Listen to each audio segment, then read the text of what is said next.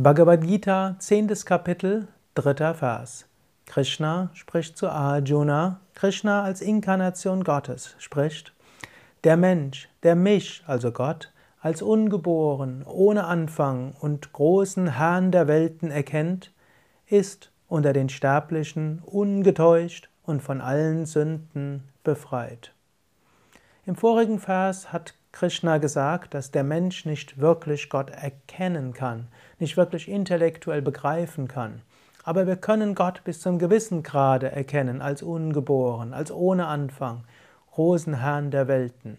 Und wenn wir uns dessen bewusst sind, dann sind wir ungetäuscht.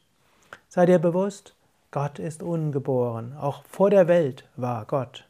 Auch nachdem die Welt untergegangen ist, ist Gott. Gott ist der Herr der Welten, Gott ist der Schöpfer aller Welten und Gott ist der Ursprung aller Wesen. Vergegenwärtige dir das, spüre das, verehre Gott als solches. Wenn ich diese Worte sage, sage ich jetzt nicht, um dir was Großartiges zu erzählen, denn das weißt du inzwischen. Insbesondere wenn du jetzt schon seit Tagen, Wochen, Monaten, vielleicht Jahren diese täglichen Inspirationen hörst. Ich wiederhole mich ja ständig so wie Krishna sich in der Bhagavad Gita wiederholt, so wie in der Bibel Gott sich immer wieder wiederholt. Es ist aber wichtig, sich das zu vergegenwärtigen.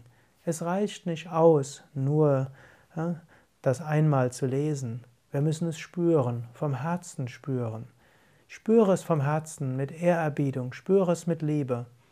Gott ist ungeboren, Gott ist ohne Anfang, Gott ist der Herr der Welten. Und wenn du das erkennst, wächst du über alle Sünden und alle Fehler hinaus.